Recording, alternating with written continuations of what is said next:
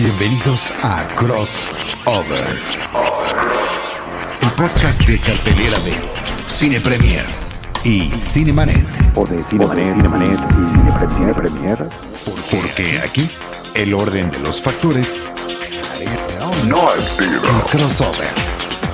Cine, series, plataformas, Streaming. Esto es crossover.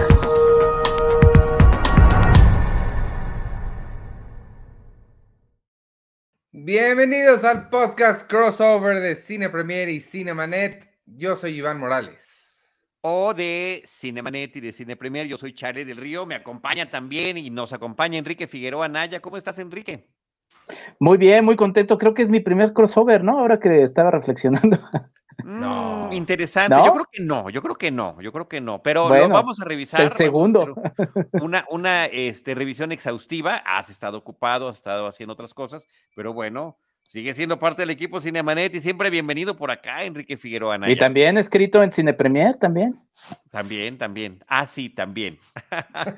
no, qué bueno. Este, oye, em, Ivanovich y, y queridos amigos, Enrique Figueroa Naya, pues estamos aquí cumpliendo, en el caso de Cinemanet, una de, nuestra- de nuestras tradiciones más antiguas. El podcast inició en el 2005 y para principios del 2006 hicimos nuestro primer programa con las favoritas del año previo, las favoritas del 2005. Así que desde entonces hemos estado haciendo estos programas, casi siempre en enero. Somos de los que nos esperamos a que el año termine propiamente para eh, realizar nuestras listas. Son listas total y absolutamente subjetivas, son los gustos personales de lo que pudimos ver, de lo que nos llamó la atención, lo que nos gustó. Y em, ciertamente eh, hay unos criterios que en Cinemanet utilizamos, no siempre coincidimos con Ivanovich, pero bueno, nos gusta platicar películas a nosotros que hayan sido exhibidas entre el primero de enero del año anterior, primero de enero del 2022 al 31 de diciembre del 2022, que hayan estado en alguna plataforma, exhibidas en el cine. Está el tema, por supuesto, de los festivales de cine, quienes ya han tenido ese acceso. Eh, también ya muchas películas se están estrenando directamente en plataformas, es decir, se va ampliando ese criterio. Pero hay muchas otras películas que apenas están por estrenarse en México, Ivanovich, y que pues ya están en las listas de muchas personas, ¿no? Hay unas que ni siquiera han llegado. Por ejemplo, Babylon, que es una película, me parece muy importante, de finales del 2022 en Estados Unidos, que ya se estrenó, pues apenas hoy, 19 de enero del 2023, está llegando a nuestra cartelera y nosotros la vimos pues hace poco más de una semana en una función de prensa.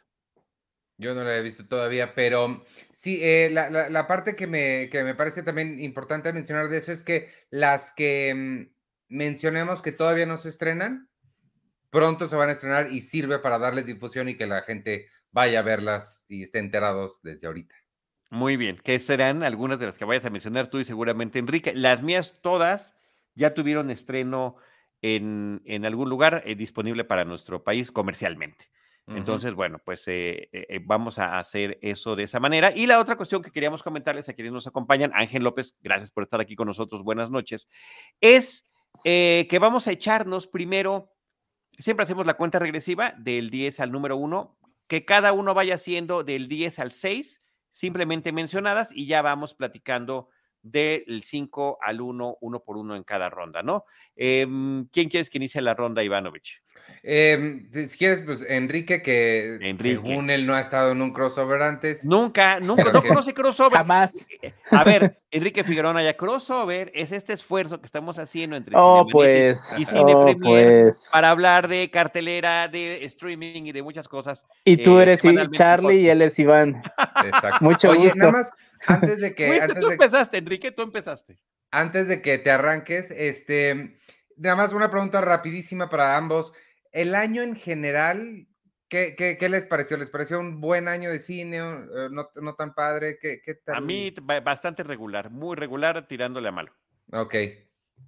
Yo creo que ahí van cambiando justamente las perspectivas. Si me hablas del cine de los Estados Unidos, yo te diría que regular son, y eso se va a ver, se va a ver reflejado en las nominaciones al Oscar. Cine del mu- del mundo me pareció interesante. Fíjate que me pareció interesante y creo que lo voy a, a poner justamente en mi listado. Y lo va a destacar Enrique Figueroa Anaya. Eso me parece extraordinariamente bien.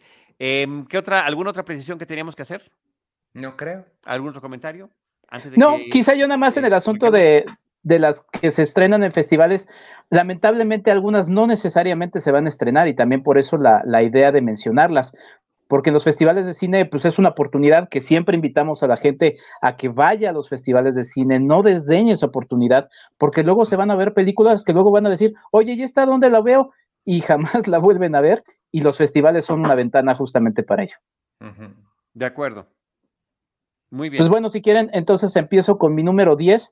Es una película que esta sí me dio mucha curiosidad que se estrenara eh, comercialmente en México, que fue La batalla del lago Changjin.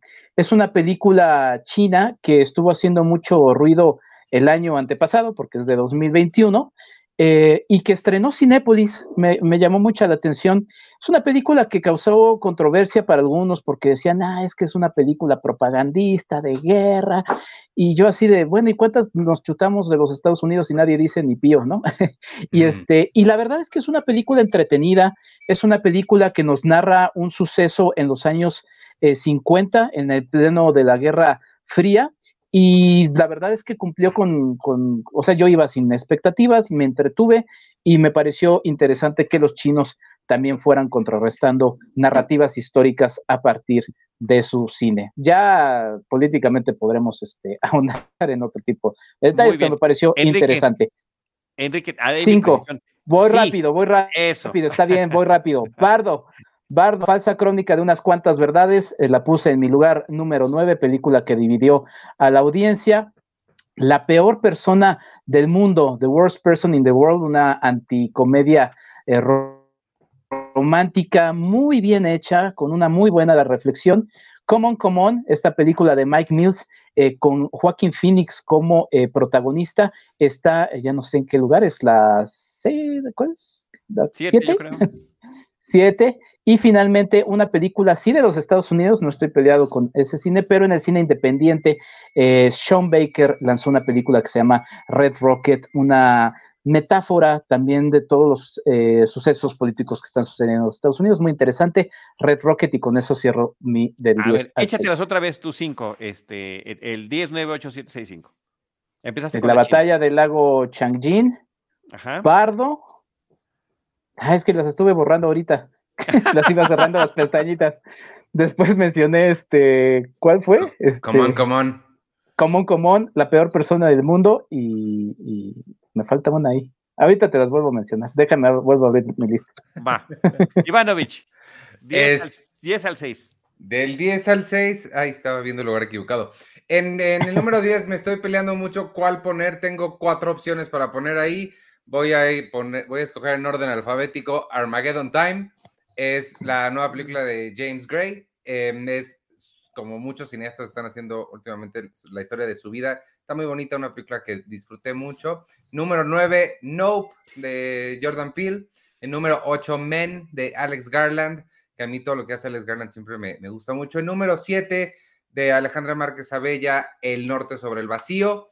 Y en número 6, esta es la que les comenté que no se estrenó en México, pero ni, ni los puestos la tienen. Marcel the Shell with Shoes On es una animación, comedia hermosísima de la comediante Jenny Slate, que si en algún momento pueden ver Marcel the Shell with Shoes On es increíble. Ya está ahí mi número 6, me fui muy rápido. Y eh, Common Common es increíble. Nada más que nada más quiero hablar de ella rapidísimo porque yo la puse en la lista del año pasado porque. La vi antes, pero sí. ¿Ya ves? ¿Ya ves? ¿Ya ves? ¿Ya ves? ¿Ya ves? Eso es lo que sucede, este, Enrique e Ivanovich. Este, mm, esta última que mencionaste, ¿dónde se puede ver? ¿Se puede ver en algún lugar? Eh, ¿Hay alguna forma de verla? Sí, pero este Jaime Rosales se enoja con nosotros. no, no, entonces. No, lo vayamos a presumir. Gracias a la producción de Beto Rosales. Jaime no está, por eso estamos más o menos hablando de estas cosas.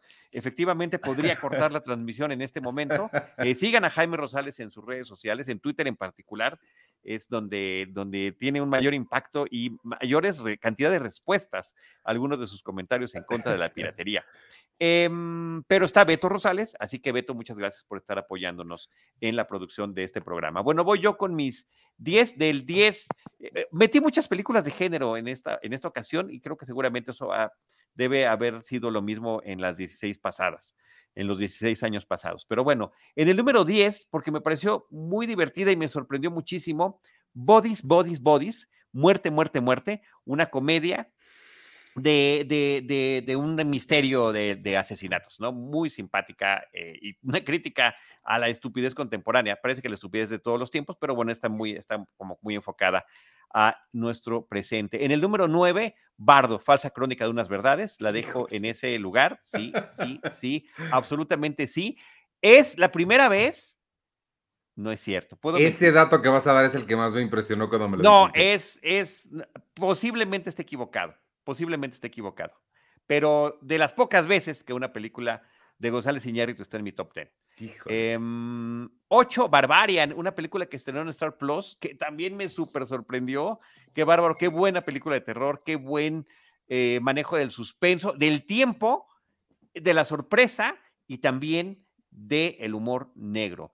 En el número 7 tengo Nop de Jordan Peele, también es una película que terminé disfrutando mucho y que, bueno, eh, tiene que ver con encuentros cercanos del tercer tipo, visto desde una perspectiva eh, distinta, pero que al mismo tiempo sí conecta con la de Steven Spielberg del 77. En el número 6 tengo The Batman, la película, la más reciente película sobre este personaje, que de verdad eh, creo que siempre me han sorprendido. Me gusta mucho el personaje y me parece interesantísimo que a lo largo de las décadas llegan a haber propuestas muy interesantes de cómo plantearlo y que cada una de ellas incluye su novedad. El, lo sórdido de este nuevo Batman me parece eh, muy destacable. Así que está en el número 6. Esas son las cinco películas que en principio pongo aquí a su consideración. No me acordaba de, de Batman, ¿eh? Sí, está, es que este, este hace un año, en marzo, ¿no? Yo, yo tampoco me acordaba y por eso ni la puse. Y cuando me acordé te dije, no, pues tampoco la voy a poner. Rapidísimo, porque no la dije bien. La batalla del lago Changjin 10, Bardo 9, ahí fue justo con Charlie, la peor persona del mundo 8, Common Common 7 y Red Rocket 5, porque tenía pendiente. Perfecto, perfecto. Ahora sí, eh, seis dirías, seis, o sea, era tu, seis, primera sí, sí, Ahora, ¿cuál es la número 5? Ahora sí, vámonos del 5 eh, hacia atrás y ahora sí, ahora sí, platícala como platicaste la China. Pues vamos a hacer como un, como un, este, mm, ay, como un, un spoiler. Hay tres animaciones en mi top 5. Eh, no lo había reflexionado así, pero el número 5 es Flea. Hay dos en el mío, hay dos en el mío. Hay dos en el tuyo. Bueno, pues ahí está. De Jonas Poher Rasmussen es una película de 2021. Se llama Flea. Esta película sí se estrenó de manera comercial eh, a, principios de año seguramente y nos cuenta la historia de un personaje que se llama Amin. Él viene de Afganistán eh, huyendo de todos los sucesos eh, trágicos de, inicios de este siglo en aquel país y hace una vida en Dinamarca. Pero a lo largo de la historia lo que se nos va presentando es su historia de amor con su novio.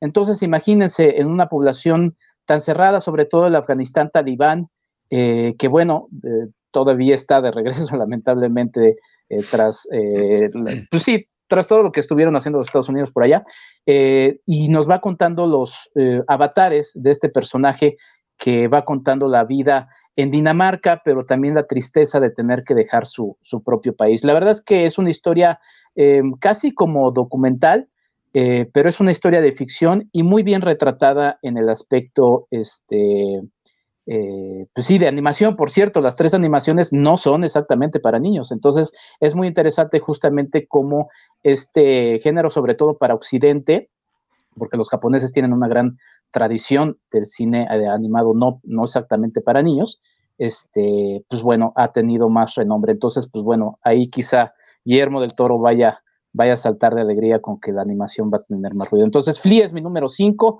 de 2021 de Jonas Poher Rasmussen.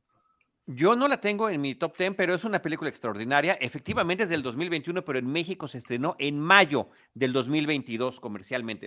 Eh, fue una grata sorpresa que sí llegara al cine comercial y es, es, que es muy complejo eh, describirla. Lo has hecho muy bien, Enrique, pero sí quiero subrayarlo. Es un, es un documental animado. Eh, son entrevistas con, con este individuo y a partir de sus narraciones se crea la animación de todo lo que vivió él y su familia a partir de su salida de, su país y de su carácter de migrante hacia un país nórdico. De hecho, si no me equivoco, son de, en grabadora. ¿no? Ahora que me, que me acuerdo. Y justamente Porque, porque no está grabado en video y entonces por eso lo resuelven en animación. No, es audio, es audio. Empieza la película animada como si fuera una sesión de, de terapia psicológica. No, oye, recuéstate y platícame, ¿qué fue lo que pasó? Y él le dice, no, hay cosas que te voy a decir aquí que no se las he contado a nadie. Eh, inclusive porque algunas de ellas podían afectar su estatus migratorio en, en, donde vive actualmente, ¿no? Donde tiene su, su, vida ya de pareja y de familia. Entonces, es una película extraordinaria. Qué bueno que la, que la trajiste a colación. Ivanovich, tu número 5. Una pregunta. Eh, ¿alguien, ¿Se acuerdan cuándo se estrenó Licorice Pizza de Paul Thomas Anderson? Se estrenó también a principios de año. del año. Ah, pues entonces. Sí, pero, pero, pero la metiste en tu top 10 del año pasado. Pues sí, pero si estamos haciendo este tipo de cosas, prefiero esa. Es que, sí, es que justo a mí este año casi no me gustó, me costó trabajo armar un top 10 no me encantó el año, entonces prefiero recorrer todo, decirles que Apolo 10 y medio estaba en el número 6 y en el número 5 está Licorice Pizza, la nueva película de Paul Thomas Anderson, que tampoco me pareció una gran obra de Paul Thomas Anderson porque creo que sí tiene grandes obras, pero para mí él, la menor de sus películas, me parece mejor que la mayoría de las cintas allá afuera, excepto Inherent Vice, que es así, no pude con ella.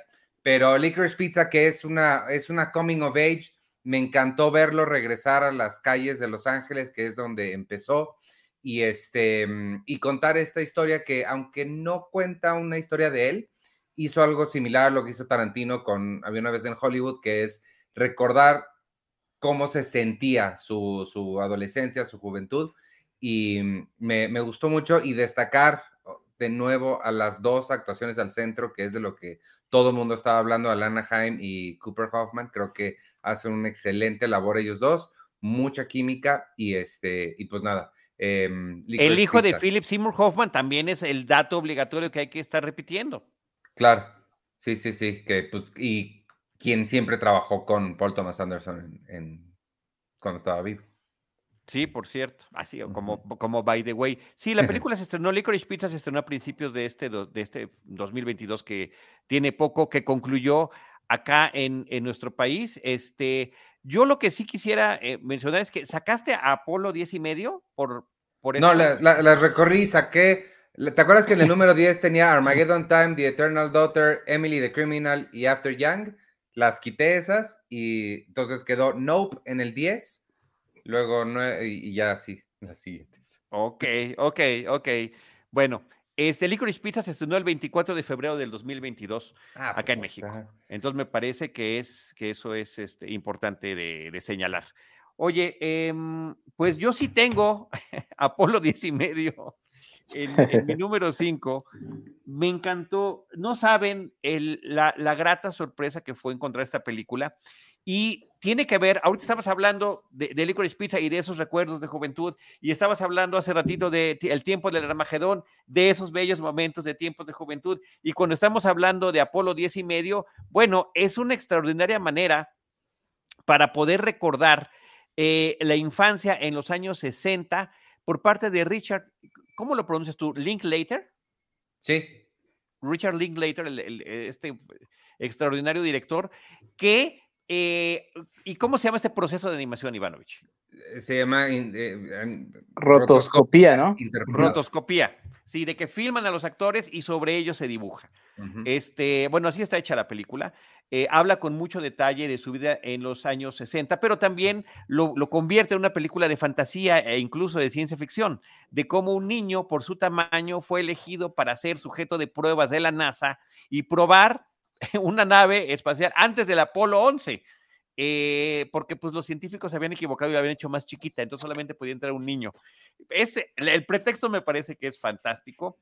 Y lo que yo mencionaba, y, lo dije cuando se estrenó la película, y lo, lo, platiqué con muchos amigos contemporáneos míos, es que bueno, a mí no me tocó crecer en los 60s, finales de los 70s y, y 80s, y muchas de las cosas que se vivían en Estados Unidos en los finales de los 60s en México a finales de los 70 y de los 80 todavía estaban vigentes. Em, en términos de tecnología, en términos de, cultura popular, de música, eh, pero también de relaciones familiares, ¿no? En la estructura eh, y las formas en las que funciona la, la, familia de la clase media, eh, sentí muchísima empatía con, con, lo que, con lo no crecí en un suburbio, que es lo que se retrata en Apolo 10 y medio, crecí en un multifamiliar, pero muchas de las cosas de las que se platican allí, inclusive hasta las relaciones con los amigos, con, los, con otros niños y demás, me parecieron muy, muy identificables y muy entrañables. Es una gran película que se fue directamente a estrenarse en una plataforma de Netflix, si no me equivoco. Sí, a mí lo que me encantó de eh, Apolo 10 y medio y la razón por la cual está en mi número 6 es porque em, yo no, no, no, no tengo tantas cosas con cuáles identificarme, y, igual como lo que estás diciendo tú, excepto con las emociones. Creo que no sé cómo era su infancia y todo, pero retrata emocionalmente lo que era ser niño o las memorias que tengo de cuando yo también era niño, porque ese tipo de fantasías, si le atino a tal cosa me voy a ganar un Oscar. Yo me acuerdo que yo jugaba mucho con eso. Yo siempre he querido hacer cine, jugaba mucho con eso de, ah, si le atino, meto la cosa a la basura, me gano un Oscar y cosas así pero aquí lo cumple, ¿no? Se va al espacio. Claro. fantástico, fantástico. Oye, pero además, creo que otra parte de esa identificación, eh, aunque seamos de distintas generaciones, Ivanovich, son las relaciones familiares. Claro. Este, con los papás. La forma, en la que, la forma en la que los niños vemos a los adultos y en las que los adultos nos ven a nosotros. Sí. Em, y, los, y los también habla de esos riesgos, ¿no? En estos momentos en, el, e, en los cuales pues hay eh, cinturones de seguridad hasta para los perros, ¿no? Eh, aquí era un, eh, te está retratando un mundo en el que, o sea, vámonos, ¿no? ¿Qué tenemos? Tenemos que ir a lugar, métase todos como quepan. Los niños adelante, te subías en la parte de hasta atrás, ibas saludando a la gente de los otros coches, o sea, cosas que ahorita afortunadamente son impensables y que, pues, eh, qué bueno que se cuidan hoy en día, pero este, a la mayoría de nosotros logramos sobrevivir a ese tipo de cositas. Que ahí están. Por eso, por eso es también recomendable no nada más para gente que creció en los 70s y 80s en México, sino para cualquier otra generación posterior, para que vean eh, cómo se vivía y, cómo se recuerda de una manera muy, muy amena, muy, muy bien contada, muy entretenida eh, y con mucho, con mucho sentimiento, diría yo. Pues ahí está la recomendación, el número 5. Eh, Enrique, Figueroa Noya, tu 4. Me quedé pensando un poquito en el asunto de las listas. Y creo que eso es lo padre de justamente poder hacer este tipo de ejercicios, ¿no? Hay gente que hace listas de los últimos tres años, justamente por cosas como van sucediendo, porque no vamos viendo todo lo que se va estrenando o todo lo que se va produciendo en un año, ¿no? Hay gente que decide, ¿sabes qué? Voy a hacer una lista de lo que vi fuera de estrenos, o sea, digamos que volví a revisar una película que me gustó mucho y que quisiera meterla en mi lista como lo mejor que vi en el año y no es necesariamente un estreno, ¿no?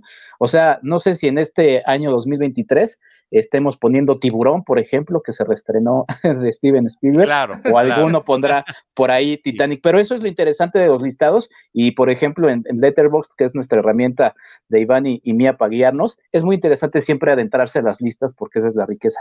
En mi lugar número cuatro, voy a poner un Ahí se está cortando. Enrique, 4-4. Ahí está, ahí está, ahí está, 4-4, ahí está, ya, está. sí.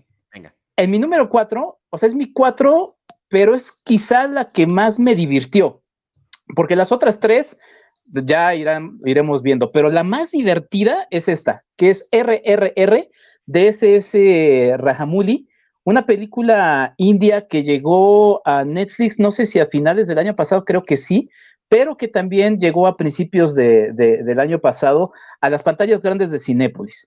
Y la verdad es que es una cosa, sí, sí, llegó ahí, de hecho ahí eh, hizo ruido, eh, obviamente toda la distribución en, Netflix le hizo, le ayudó mucho, pero a ver, hay una distribución de cine indio muy, muy interesante, y es indio porque hindú es la, la, la religión, ¿no? Entonces es cine indio, y que está teniendo una distribución interesante. Si ustedes buscan centros culturales de la India en México, se está proyectando mucho cine de, Bollywood. Es una de las industrias cinematográficas más importantes, eh, no sé números, pero supera muchísimo a los Estados Unidos en el, en número es la más grande del mundo, para, ah, pues pero es para el mercado interno. Exactamente, pero a ver, de verdad, de verdad, esta es una experiencia cinematográfica que no deben de perderse. Tiene acción, tiene musical, obviamente, porque pues Bollywood, ¿no? Tiene drama, es un, es un bromance, y la verdad es que es una película súper entretenida. Sí. Super bromance, sí, sí, pero de verdad que es una. como en el Titanic abrazaditos, este. Vuelvo en dos segundos, espérenme tantito, perdón. Sí, bueno. sí, pero la verdad es que es una gran película, sobre todo porque de repente en Occidente, y siempre remarco eso, ¿no? Porque en Occidente creemos que que, hacemos todo lo, mejor y toda la historia siempre está centrada en el occidente y no dejamos, o sea, dejamos de ver toda la riqueza que hay en otras partes, como por ejemplo en Oriente y en este caso en la India. Musicalmente algunas cosas dicen, ah, sabes que está como fuera de tono, no está bien afinado. No, más bien son otro tipo de interpretaciones. Y la verdad es que aquí, aunque te saque de onda el baile y todo eso, funciona perfectamente. La película dura tres horas y se te pasa padrísimo, no la sufres en ningún momento como si sufres todas las de los Avengers. La verdad es que es una película muy entretenida y, y abogamos porque haya más cine indio presentándose en México. Ahora, quizá por eso no se presenta en otras partes del mundo, porque justamente quitaría mercado a otras películas que la verdad no, este, no tienen mayor este, eh, pues, interés o, superan en, entretenimiento. RRR, que pues sí, cuando ustedes empiecen a verla va a ser, ¿qué estoy viendo? Pero la van a terminar de ver. bueno, a ver, estoy viendo algo una experiencia ver esa película, pero estoy igual de sorprendido que Ivanovich, porque yo sí me perdí su estreno en cartelera comercial. Yo pues eh, ya, la vi, ya la vi en plataforma, me pareció ridículamente divertida, así como la película es ridícula en todo sentido, pero, pero muy divertida. O sea, se, dentro de su propio universo, todo lo que está sucediendo es, es increíble. Y, y me encanta porque creo que rompe el récord de ser la película que dura, pasan el mayor número de minutos antes de que aparezca el título de la película. O sea, pasan 40, más de 40 minutos para que salga RRR. Ahí viene otra, ahí viene otra que también puse en mi lista que más o menos hace lo mismo, de diferente bueno, la, forma. La primera que recuerdo de ese estilo, que fue una cosa impresionante, creo que es de los ochentas, Educando Arizona, de los ah. hermanos Cohen. Educando Arizona te, cuenta toda una historia que podría ser un cortometraje y de repente entre el título dices, ah, caray, hasta ahorita sale, ¿no? Hay películas que no te lo ponen hasta el final. RR te, lo pone como en el minuto 40. Oye, Paul Durán Ávila, perdón. No sé si es la que vas a mencionar, pero Fresh hace lo mismo. No, es una de Japón. Ah, porque Fresh también el título lo pone como a los 45 minutos. Sí, sí, e, esta, la otra también. Es muy divertida también, ¿eh? A ver, leo, unos comentarios antes de seguir adelante, Ivanovich. Paul Durán Ávila dice: Por fin se me hace verlos en vivo. Saludos, Michari, desde Tabasco, Zacatecas. Paul, un gran saludo por allá. José Roberto Landaverde, eh, muchos saludos, José Roberto. Dice: Me fascinó RRL. ¿Qué? ¿Me la perdí en cine? Sí, nos pasó lo mismo. Nitzia Morgado, me perdí la primera parte, van súper rápido. Pues vamos así con gran entusiasmo, Nitzia. Gracias por estarnos acompañando. Eh, José Luis Enrique Chiñas nos pone ya su top 10, si que lo mencionamos al final del episodio. Si alguien más lo quiere compartir, por supuesto que aquí a través del chat lo pueden ir haciendo. Ivanovich, tu número 4. Mi número cuatro es la nueva película de Todd Field, que se tardó 13 años en hacer otra película. Tar, con la increíble y eh, excepcional Kate Blanchett. Es una historia que me sorprendió. No sabía nada de ella, no había visto. Lo único que sabía era que, que era Kate Blanchett, que todo el mundo estaba hablando de ella, que era Todd Field. Y de repente empiezas a desenmarañar de qué se trata y empiezas a ver hacia dónde está yendo esto me sorprendió mucho, me gustó mucho el tratamiento que tiene, me parece una forma muy inteligente, y fresca de ver estos temas de, abuso de poder que hemos estado comentando tanto en los últimos años. Em, y, pues nada, creo que, creo que es fantástica. Estuvo en no sé qué festival en algún momento en la Cineteca Nacional, si no fue, si no me equivoco, fue parte de la muestra, pero yo supe ah, que estuve en la Cineteca y yo me la perdí, pero sí estuvo. Este, pues vale muchísimo, muchísimo la pena verla. Y, pues nada, Tar es mi número cuatro. Y apenas se va a estrenar, yo tampoco la he visto, no, no la pude ver ni en festival ni en la Cineteca Nacional. Eh, viene su estreno comercial, pero creo que es hasta febrero, Ivanovich. Hasta febrero. Sí, ¿verdad? Este, Enrique, sí. hasta febrero. Y ah, se ha destacado mucho, pues, en las premiaciones que hay ahorita, además, rumbo a los premios Oscar, que posiblemente quede ahí eh, nominada Kate Blanchett, ¿no? Por esta, por esta película. Tengo muchas ganas de verla, así que, bueno, pues si la veo y me gusta, entrará en mi lista de 2023. Así que eso ya se los estaremos platicando dentro de un año si seguimos por acá. Yo en el número cuatro tengo la película de Pixar, Turning Red, que lamentablemente llegó directamente a la plataforma de Disney Plus. Digo lamentablemente porque no estuvo exhibida en cines. Me hubiera encantado haberla visto en cines. Recordemos que Disney en particular y muy en especial con las películas de Pixar, pues las estuvo eh, mandando directamente a la plataforma durante, eh, desde el arranque de la pandemia, más o menos hasta, lo que llevamos ahorita, ha hecho excepciones como la de Lightyear, pero creo que la que merecía, porque hubo dos estrenos de, Pixar el año pasado, pero creo que la que merecía haber estado en ese, e, en ese lugar, en, en salas, pues era Turning Red. Aquí se llamó simplemente Red. Es la historia de esta chica que está eh, en este proceso de maduración, enfrentando eh, eh, los cambios que, conlleva su primer periodo, pero he visto a través de la fantasía, ella se convierte en un, en un animal. Y, cuál es la relación con sus amigos, con su familia, musicalmente cuáles son sus gustos. Me parece que es una película súper linda y que me pone en el centro este proceso tan importante en la vida de las jovencitas. Nadie más la tiene. No. No. Se dice. sí, sí, la vimos, sí la vimos, sí la vimos. Muy bien. Este. Pero no, no la tengo. A ver si, si mi oración se entiende. No, no, no la tengo menos de lo que realmente no tengo bardo. Ok, ok. Ok. Este. Tu número tres, Enrique pero Bardo estuvo en dos de tres listas y Rey estuvo en una de tres. Oye, este, voy con otra animación.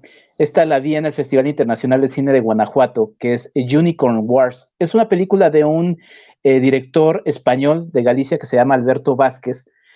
Y no, no, no, es una película tremenda. De hecho, en, mi, top 3 batallé por ver cómo colocar eh, estas películas. Les voy a contar la premisa. Son ositos, como los ositos cariñositos, que van a entrar en una guerra con unicornios. Pero las escenas de guerra son de lo más violentas que pueden ver ustedes en el, en el cine. O sea, es una historia que nos va presentando a unos ositos que se sienten invadidos por estos unicornios, em, que los ven como enemigos. Y ahí vemos la historia sobre todo de dos personajes dos hermanos. Un hermano que tiene mucho resentimiento de muchas cosas que vamos a ir encontrando en la película y otro que es genuinamente bondadoso. Eh, a lo largo de la cinta vamos viendo el desarrollo de esto, pero sin irme a más, o, igual y sí me gustaría hasta spoilerear, porque la verdad es que es de esas películas que no van a, no se van a ver tan fácil. O sea, no, no las veo ahorita en una plataforma, busqué para ver dónde más se podía encontrar, pero de alguna manera es como si es como si viéramos una versión todavía más adulta y más violenta de la princesa Mononoke en el aspecto de, de cómo se va convirtiendo esta maldad en algo y el final es súper desgarrador y súper este, desesperanzador para nosotros como, como raza humana, que pues sí tenemos muchas cosas ahí que, que reflexionar en, lo mismo. Vean este tipo de escenas. Eh, y es una película de verdad muy interesante. Me gustaría volverla a ver para poder analizarla mejor, pero es muy dura. De verdad, de verdad uno sale con el corazón apachurrado y sobre todo por ese tremendo final que, que le hace una, una película que hay que revisarse. Y sí, esta es una animación, obviamente no es para niños, ¿no? De hecho, este, eh, antes de la función, alguien había otra función y yo iba saliendo de esa y llega una familia, oye, ¿puedo? Y yo, no, no, no entren a ver esta película ni, con la guía de un adulto, ¿no? Este, esperen a que haga, a que crezca más su, hijo. Pero bueno, es una película que coloqué en lugar número 3. Reitéranos en qué eh, espacio la viste, Enrique. En el Festival Internacional de Cine de, Guanajuato, exactamente, como parte de las funciones nocturnas. Muy bien, muy bien. Pues qué interesante. Ah, veo en, mucha sí, veo en franca desventaja a esos pobres eh, ositos contra los unicornios. Y más con la imagen que nos encontró Beto Beto Rosales. No esa, la otra Beto. la otra que habías puesto que se ve mucho más brutal. ¿Cuál tienes tú en tu número 3, Ivanovich? Mi número 3 es la nueva película de Sarah Polly. También se estrena en, unas semanas, creo que en, febrero. Se llama em, Women Talking. Eh, creo que en español le van a poner Ellas Hablan, me parece. Este, estuvo en el Festival de los Cabos y bueno, Sarah Polly a mí es una directora que me encanta, el documental que tiene Stories We Tell y la película eh, ficción que hizo con Michelle Williams y Seth Rogen hace ya casi 10, no, hace más de 10 años. Eh, también me encanta. Esta es una historia que no escribió ella, está basada en un libro que cuenta la misma historia. el libro original es una historia en Bolivia, pero la adaptaron para una comunidad tipo Amish. Nunca se establece qué exactamente qué comunidad es, pero es tipo Amish. Unas mujeres que están hartas de los abusos físicos eh, y psicológicos que están recibiendo por los hombres y se juntan en ese granero que está ahí para tomar una decisión. O se quedan a pelear o se van de la comunidad. Y toda la película es literal ellas debatiendo qué hacer. Em, y, bueno, me parece una, un, eh, increíble la película, el guion, la forma en la que Sarah Polly maneja cada uno de los encuadres y su lenguaje audiovisual para contar una historia tan compleja a partir de lo que podría ser realmente, pues muy, espacios muy limitados eh, y que no se sienta como teatro filmado. Además de que está reforzado por esta actriz que, mm, se me está escapando su nombre ahorita, que la estoy viendo aquí enfrente, que también sale en Men, em, que me encanta ella, Jessie Buckley, ahí está su nombre. Eh, me parece increíble. Eh, Rooney Mara también sale por ahí. Y pues nada, em, Women Talking, ellas hablan, estoy casi seguro que se llama, llega a mediados de febrero, entonces vale mucho. No, llega hasta el 2 de marzo, Ivanovich. Hasta marzo. hasta el 2 de marzo por parte de Universal Pictures, aquí a estreno comercial en México. Este, Jessie, Jessie Buckley es fantástica, qué bárbaro. Además, qué buenos proyectos elige. O sea, sí, se ha metido en, un cine, en, películas extraordinariamente originales y muy, muy, eh, muy interesantes. Este, ellas hablan, 2 de marzo será su estreno aquí en nuestro país. A ver, yo en el número 3 tengo todo en todas partes, eh, todas partes al mismo tiempo. Everything, Everywhere, All at Once. Em, creo que es una película muy divertida, es, es ciencia ficción, es humor, es el tratamiento de las realidades paralelas, de los mundos alternos, de las posibilidades que tenemos con nuestras vidas y que em, se pone al tú por tú con otras películas de, más grande presupuesto que, que, este mismo año estuvieron tratando esos temas y lo hicieron de una manera bastante sosa. Eh, me refiero en particular a la película de Doctor Strange y me parece que esta cinta eh, protagonizada por Michelle Yeo en, diversas facetas, que lo hace extraordinariamente bien, eh, y con Jamie Lee Curtis en un, en un rol eh, prácticamente irreconocible. Es una súper sorpresa. Los Daniels son los directores de la película, Dan Kwan y Daniel, y Daniel Scheinert, que escribieron y concibieron esta película y la verdad que visualmente es interesante, el sentido del humor con el que se maneja, eh, autocrítica, tiene momentos súper emotivos, vaya, es como el gran paquetón, ¿no? Eh, y también con una estética visual muy, muy particular. Así que todo en todas partes al mismo tiempo, estrenada comercialmente en nuestro país el año pasado, está en mi número 3. Muy bien. Enrique. En mi número 2, em, aunque mi corazoncito está en el número 1 y, y, por varios, varios años, este, Pinocho, Pinocho de, Guillermo del Toro, eh, una película pues muy esperada, ¿no? Desde que se anunció que se iba a hacer Pinocho, todo el mundo esperaba con muchas ansias la versión de Guillermo del Toro. Y bueno, cumplió con todas las expectativas y la sigue cumpliendo porque en estos momentos pues está siendo nominada, esta premiación en la que en la que está nominada la gana, o sea, creo que por cómo se va moviendo el camino, pues es la gran favorita, sin duda. Si había dudas, que sí había para algunos dudas, este, de ganarse el Oscar a, mejor animación, ¿no? Toda su interpretación de darle la vuelta al, libro original de Carlo Collodi, abrazar eh, la, propia versión también de, de Disney, porque de ahí también saca elementos que va involucrando y obviamente pues meter todo su, todo su universo, ¿no? Eh, revisé el, texto original de Colodi, eh, ilustrado en una muy bonita edición por Roberto Innocenti, y e inclusive el país de los tontos les le, da la, referencia de esta del cuartel de guerra en donde se van presentando em, la participación musical del propio Guillermo del Toro en uno de los de los temas también más desgarradores, ¿no? Que es eh, Papa, eh, no sé, creo que es una película en la que también obviamente hay, hay elementos que me tocaron a nivel personal y me llegaron al corazoncito de manera muy particular.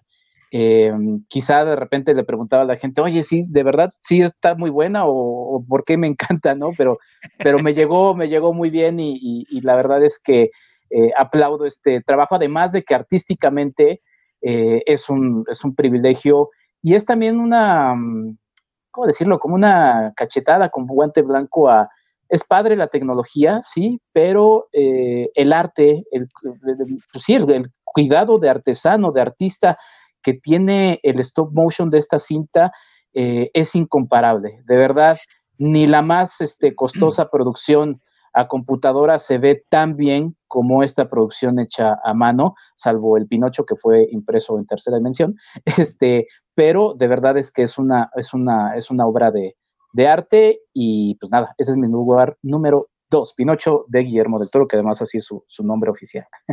Sí, yo me meto, me tengo que saltar a Ivanovich porque también está en mi número dos, Pinocho de Guillermo del Toro. Este, volvemos a coincidir, Enrique, y em, y, lo que puedo sumar es eh, destacar que seguramente todos creíamos que ya estábamos familiarizados del todo con la historia de Pinocho, de Carlo Collodi, pero popularizada globalmente a través de la película de Walt Disney.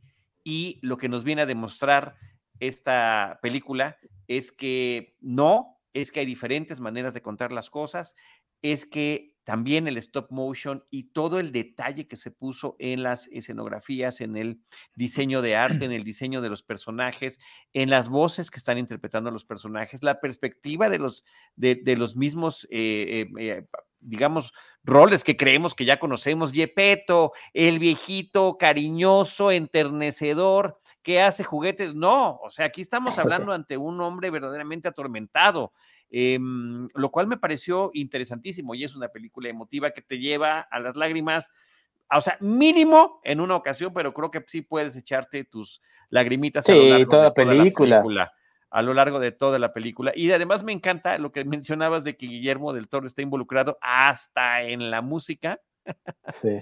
Porque a, estaría padrísimo que además se llevara un Oscar musical porque es uno de los autores de, las canciones. Entonces, qué padre que, eso esté sucediendo y que tengamos una pieza tan interesante, que además tuvo su estreno comercial en cines, estuvo eh, en, Cineteca Nacional, después ya llega a la plataforma de Netflix. Vaya, creo que fue una distribución eh, muy bien, muy bien planteada, muy bien armada. Y por cierto, de las pocas veces que Netflix pone un making, un, detrás de cámaras en, en, el, en la plataforma. Entonces pueden ver la película y yo sugiero que después, eh, después de verla o al día siguiente, se echen ese especial de media hora donde él habla de los diferentes equipos de producción que tenía en distintos continentes, en distintos países, incluyendo México, incluyendo su natal estado de Jalisco en eh, la ciudad de Guadalajara, donde estuvieron trabajando parte de las animaciones, creo que en particular todas las escenas que tienen que ver con estos conejos, que son sensacionales.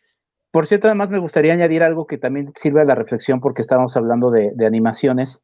Eh, sí hubo muchas quejas de que, y a mí también me hubiera gustado verla en las dos grandes este, exhibidoras de este país, pero hubo gente que dijo es que favoreció también porque como es una película difícil de clasificar, o sea, eh, un poquito pensé en, Ana y Bruno, por ejemplo, ¿no? Que de repente igual la clasifican de una manera y la venden de una manera y luego los papás van a estar ahí de, ay, ¿por qué le cuentan a mi mijito de que de que, de que se va a morir alguna vez la gente, ¿no? Entonces, este, creo que es una buena, buena forma como de, de, salirse de eso y ponerla en una plataforma. Y bueno, finalmente Cineteca se convirtió ya hacia finales del año pasado la película más vista del año pasado, ¿no? Porque había, los boletos se agotaban constantemente. Y pues nada, un, un aplauso por, por, por esto y, y sí, por lo padre de ver una versión a ver, dicen por ahí que solamente tenemos siete, ocho variantes de historias a lo largo de la, de, la historia, vale la redundancia, y todas las demás son derivantes. Se pueden contar las mismas historias una y otra vez, pero la creatividad y la forma de hacerlo es lo que va a destacarlas. Sí, oye, qué buena este, referencia la de Ana y Bruno, de Carlos Carrera, creo que podría puedes echar en un, en un bonito ciclo, en un bonito ciclo de cine animado este, realizado por directores mexicanos. Ivanovich. Yo lo único que añadiría a eso es, uno, que, se siente bien bonito cuando una película te, toca así, eso es, esa es la razón por la cual a mí me gusta el cine cuando llegas a una película que te hace eso. Y la otra nada más, eh, hablando de presupuestos y de eso, creo que sí vale la pena, no solamente lo que mencionabas, Enrique, de que por qué se estrenó en Netflix y así, sino que Netflix la hizo, o sea, quien puso el dinero y honestamente los únicos que están poniendo dinero para hacer cine que se sale de las fórmulas, incluida Bardo, aunque a mí en particular no me gustó, amo que exista, que alguien le haya dado tanto dinero a alguien para ve y experimenta. Es bien raro encontrarlo. Creo que nada más las plataformas y chance A24 están haciendo eso. Entonces, nada más por ahí, por ahí vale mucho la pena que esté el irlandés y, y Bardo y Roma y, o sea, estas películas que no ves en otros lados. Y ya, fin. Mi número dos no está en ningún lado, pero pronto va a estar, espero. Estuvo en Los Cabos, es la nueva película de Martin McDonough que a mí amé en Brujas cuando salió en 2005-2006. Eh, sí, se siente como teatro. Esta también se llama The Banshees of Sharing y creo que a mí me encanta el cine que parece teatro porque me gustan mucho los diálogos. Y esta película que es esencialmente de un hombre que un día se despierta y decide que ya no quiere ser amigo de Colin Farrell. Eh, y Colin Farrell se pasa toda la película tratando de averiguar por qué, que es también una analogía a la guerra civil irlandesa. Me pareció fantástica de nuevo en el manejo de los diálogos, en el manejo de la tensión dramática a partir de nada más diálogos. Y es una, un comentario sobre lo absurdo de los conflictos humanos y al mismo tiempo sobre lo, eh, el, el absurdo al que llegan ciertos artistas por su arte, que sienten que se tienen que lastimar para poder crear una cosa que valga la pena. Em, y también un comentario sobre lo que es perdurar, cómo quieres perdurar, cómo quieres ser tú recordado, a través de una cosa que hiciste o a través de las relaciones que tienes. Eso me pareció fantástico. Creo que Martin McDonald es uno de los mejores em, directores y guionistas de este tipo que tenemos. Y, pues nada, fantástica. Banshees of Sharing. Yo espero que pronto, la verdad es si no tengo el dato si se estrenará en México o no. Esperemos que en algún momento sí. Seguramente le pondrán los líos de dos amigos o algo así. Pero no, se llama Los Espíritus de la Isla y se estrena el 2 de febrero de este 2023. Ah, mira, Los Espíritus de la Isla no está del todo mal. No está del este todo mal, no está del todo mal. Inisherin es una isla eh, y cuando hablan de los Banshees justamente están hablando de espíritus. Entonces, digamos que pues es bastante em, eh, comprensible. Yo, yo, no, yo no diría que esta película parece teatro filmado, todo lo contrario, Ivanovich. Los diálogos, por los diálogos. Sí, pero, pero ni así. E, pero no filmado, no teatro filmado, sino que es muy teatral en su dialogación. A eso me refiero. Ok. No, a mí me parece que es totalmente cinematográfica, pero yo hablaré de esta película en un año, este, para platicar de lo visto en el 2023. Pues si el año está igual de malo, yo también. Gran selección, exacto, exacto, ya podrás estar repitiendo este, algunas de tus, de tus listas. Eh, pues ahora sí, nos vamos contigo, Enrique, para tu número uno. Pues mi número uno es justamente esta película que también se tarda como 40, 50 minutos en, en poner los, los títulos iniciales, que es Drive My Car de Rizuki eh, Hamaguchi. De hecho, me acuerdo que cuando de repente vi los títulos fue así de, ay, ya ni me acordaba cuándo había empezado la película, ¿no? Eh, pero es una película muy bonita, una película japonesa que habla también sobre la, sobre la pérdida, ¿no? Eh, se toma su, su, tiempo, es una película que sí quizá es difícil de ver para, para, para, para, la mayoría por el tipo de cine al que estamos acostumbrados de rápida edición, pero la verdad es que es una película muy bonita, además también Em, tiene muchos ecos con, parte de estos traumas, si no me equivoco, pasan por la, por la ciudad de, Hiroshima, si no es que es en la ciudad de Hiroshima, la vi en el Festival Internacional de Cine de la UNAM, eh, que por cierto ya viene la nueva edición y que es de esos festivales que no se deben de perder, digo, todos no se los deben de perder, pero, pero siempre FICUNAM siempre trae una propuesta de, de, cine diferente en cuanto a su forma, ¿no? En cuanto a las posibilidades que puede tener el cine más allá de los convencionalismos narrativos del cine comercial. Y la verdad es que Drive My Car es una muy linda sorpresa. Vaya en, ver en qué lugar colocaba a, Pinocho, pero no, la verdad es que Drive My Car es una película linda, que además también se va comunicando muy, mucho por estos aspectos en común que tiene sobre, sobre la, la pérdida. Eh, son dos personajes, es un, es, un, es un cuate que pierde a su mujer y, y, de repente es asignado a una chica que le va a servir como chofer y a partir de, de ahí se van a, acompañando en esta idea de que pues nadie, nadie sale solo de, de sus problemas solo, ¿no? Entonces, este, la verdad es que es una película muy bonita y el final también termina siendo muy, este, muy estremecedor. Drive My Car de Rizuke Hamaguchi. Sí, formalmente película del 2021, pero aquí en México se estrenó el 17 de marzo del 2022 y posteriormente, un par de semanas después, ya estaba en la plataforma de Movie. Sensacional película. Eh, me parece que es una, eh, una gran selección que, que, has hecho con esa, con esa cinta, Enrique. Ivanovich. Y que, oye, perdón, y que aquí creo que no la tradujeron, se quedó como Drive My Car, ¿no? Del, se quedó, ajá, o sea, digo, digamos que sí la tradujeron porque ¿no? sí, en, en, el japonés, exacto. quién sabe cómo se llama, sí. Exacto, exacto. Mi número uno es una película que se estrena la semana que entra aquí en México.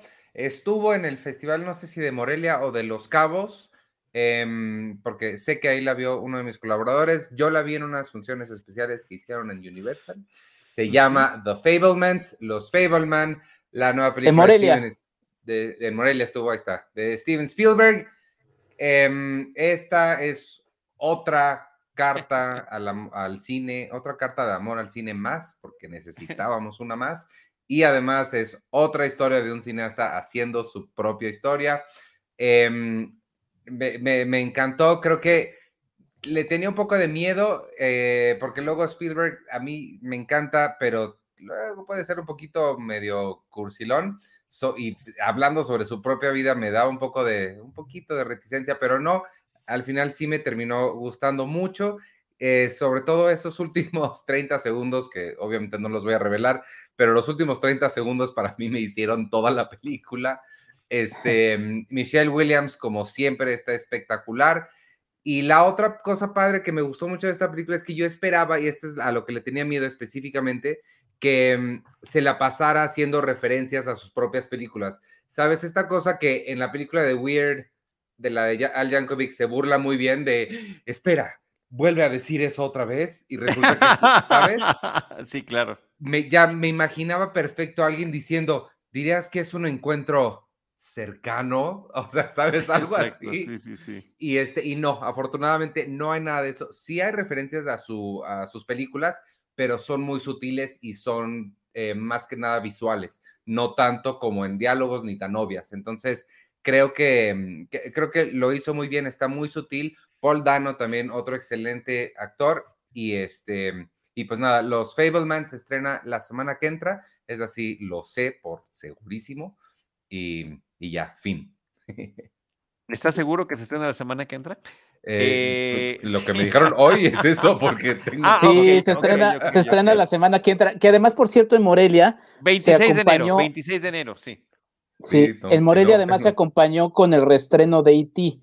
Y, y, obviamente tienen muchos vasos comunicantes, entonces también fue un, un lindo este, ciclo de cine de, de, Spielberg.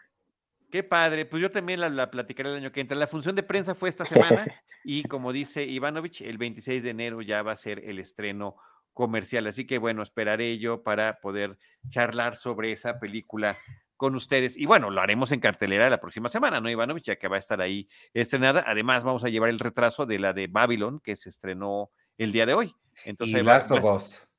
Y Last of Us. O sea, que ese programa que viene la próxima semana se llama Crossover, Enrique, va a estar bueno. Sí, ahí voy a estar en mi tercer crossover. Esto, con Charlie del Río esto. y Iván Morales. Perfecto. ¿Qué es el encuentro entre quién? ¿En qué es? Ah, entre, entre Cine Premier y Cinemanet, ¿verdad? Eh, ya, correcto, gracias. No, entre, entre Cinemanet. Tú deberías decir entre Cinemanet y Cinemanet. No, pero es que la, la, vez pasada te dije primero a ti y aquí fue pasar la cortesía primero Cine Premier. Oh, pues. bueno, no sabes de relaciones públicas. No, qué barbaridad, pero es que sí tenemos que defender la camiseta.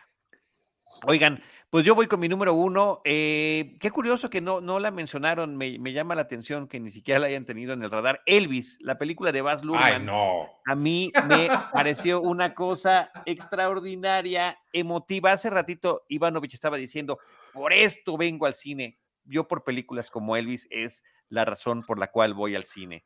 Em, hay, la película que más me gusta de Baz Luhrmann es Mulan Rouge, pero me gusta Romeo y Julieta, me gusta El Gran Gatsby, me gustan esas películas donde la cuestión musical la ha puesto en, el centro de la historia. Y esas, esas otras tres, por cierto, pues es una bonita trilogía de amores frustrados, ¿no? De amores terribles, de amores que terminan mal, pero que, que están eh, narrados de una manera estupenda. Me parece que aquí para contar la historia de Elvis Presley, lo toma todos estos elementos que él ya ha construido en su narrativa cinematográfica, la cámara rápida, el flashback, la eh, cómo van alternando ciertas imágenes de lo, que está sucediendo, lo que es un recuerdo. Em, cuenta la historia de Elvis sin que necesariamente se estén tocando todo el tiempo canción tras canción, tras canción, tras canción de Elvis. Lo que nos presenta es, una eh, etapa de su biografía, tiene momentos que a mí me, sacudieron esa primera presentación en un pueblito y la forma en la que bailaba y, cómo conectaba con eh, la juventud, tanto hombres como mujeres, eh, más con las mujeres, eran más, más evidentes las reacciones, pero también con los mismos hombres. Y me parece que la interpretación que ha sido ya muy reconocida de, Austin Butler en el papel de Elvis Presley, pues es digna de, destacar ojalá que eh, más gente la, pueda ver y está este, pues, ya ocupando algunos lugares en las premiaciones. Vamos a ver qué va a suceder con los siguientes premios que vengan y por supuesto en los Oscars ahora en el mes de marzo. Así que ahí está. Pues, ¿qué les parece si para concluir cada quien se echa eh, su, lista del 10 al 1 y menciono la que nos mandó, nada más nos mandaron aquí la de José Luis Enríquez Chiñas. Enrique.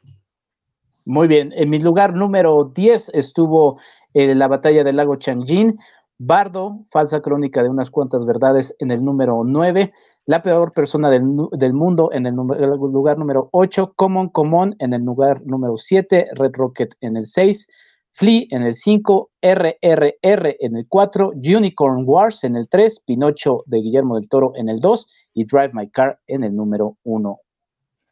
Muy bien, Enrique. Ivanovich. La mía terminó en, el número 10, Nope. Luego Men, de Alex Garland. 8, El Norte sobre el Vacío. 7, Marcel The Shell with Shoes On. 6, Apolo 10 y medio. 5, Licorice Pizza. 4, Tar. 3, Women Talking. 2, Banshees of Sharing. Y el número 1, Los Fableman. Perfecto. Pues ahora voy yo. Las tengo todas anotadas eh, raro. Bodies, Bodies, Bodies, que se llamó Muerte, Muerte, Muerte por acá en el número 10. En el 9, Bardo. En el 8, eh, Barbarian. En el 7, Nop. En el 6, Batman. En el 5, eh, Apolo 10 y medio. En el 4, Turning Red. En el 3, eh, Todo en todas partes al mismo tiempo. En el 2, Pinocho. Y en el número 1, Elvis, la película de Baz Luhrmann. A ver, Leo la, la, selección de José Luis Enríquez Chiñas. Él pone en el número uno Fabelmans, en el dos Star, en el tres Armageddon Time, en el cuatro Babylon, en el cinco Top Gun Maverick, en el seis Bones and All, en el siete Cha Cha Cha Real, eh, Cha Cha Real Smooth, en el ocho Decision to Live, en el nueve Kimi y en el diez la película Nope. Y aquí hay un nuevo comentario de eh, Fernando Escobar que pone en el número uno el Triángulo de la Tristeza y además nos pone un super chat. Así que muchísimas gracias, Fernando. Y pues gracias, querido Enrique. Felicidades por tu cumpleaños de esta misma semana. Este, qué manera de celebrarlo que regresar a Cinemanet, regresar al podcast, reintegrarte a Crossover y qué gusto haberte visto por acá, Enrique Figueroa Anaya. Tus redes sociales. No, muchas gracias a, a ustedes, Iván. Charlie, y pues sí, ese fue mi regalo, porque pues ya todo el mundo está bien gastado para estas fechas, ¿verdad? Oigan, mis redes sociales me pueden checar en enriquefigueroa.mx, ahí tengo todo lo que hago. Muy bien. Ivanovich. Eh, si me permites rápido nada más dar los estrenos de la semana en cines, ya como comentamos llega Babylon y Jack in the Box 2, La decisión de partir. No, debe ser la decisión de partir, es otra. El niño y el tigre, en Netflix ya está That 90 Show. Hay muy poquito esta semana en plataformas, pero en Amazon hay una muy bueno, una película que a mí se me antoja mucho con Pete Davidson y Kaylee Cuoco, comedia romántica que se llama Meet Cute. En Star Plus llega el menú. Me sorprendió que nadie mencionara el menú, me sorprendió que nadie mencionara Top Gun, pero pues el menú ahí está en Star Plus a partir de ayer y en Disney Plus para los fans de Avatar, que qué bueno que nadie mencionó Avatar 2, La forma del agua. Hay un especial. ¿Por qué qué bueno? ¿Por qué qué bueno? Hay un especial de cómo se hizo y empieza Shark Fest, todos los programas sobre tiburones. Y nada, yo soy Iván Morales, me pueden seguir en arroba Iván Morales y en todas las redes sociales de Cine Premier, arroba Cine Premiere, con la E al final, no se les olviden, nos escuchamos la semana que entra y adiós. Muy bien.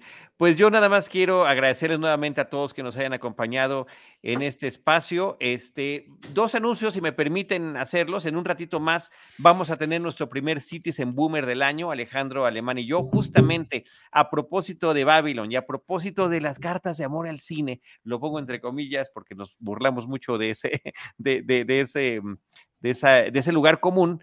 Eh, vamos a platicar de The Player, que en México se llamó El Ejecutivo y mm. de Ed Wood. Eh, así que son, y dos películas que además son del mismo año, curiosamente. Mi película favorita sobre, sobre eso es Ed Wood, o sea, sobre Carta de Amor al Cine es Ed Wood, y de Player tengo un texto por ahí en tomatazos.com este, también dedicado a esa película. Wow, buenísimo, buenísimo, buenísimo.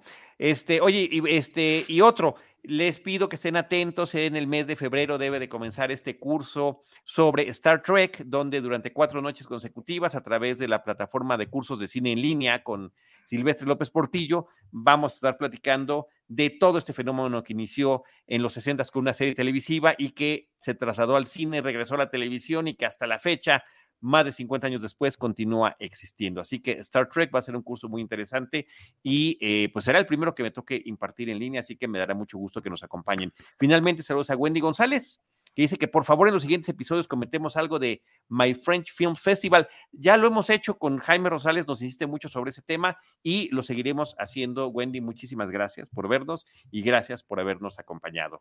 Eh, yo soy Charlie del Río, me pueden seguir como arroba Charlie del Río, también arroba Cinemanet y recuerden que nosotros los estaremos esperando en nuestro próximo episodio con Cine, Cine y más Cine. Cinemanet y Cine Premier presentaron Crossover. El podcast de cartelera de Cine Premier y Cinemanet. Hmm. ¿O era al revés? Porque aquí el orden de los factores no altera. El crossover. Crossover.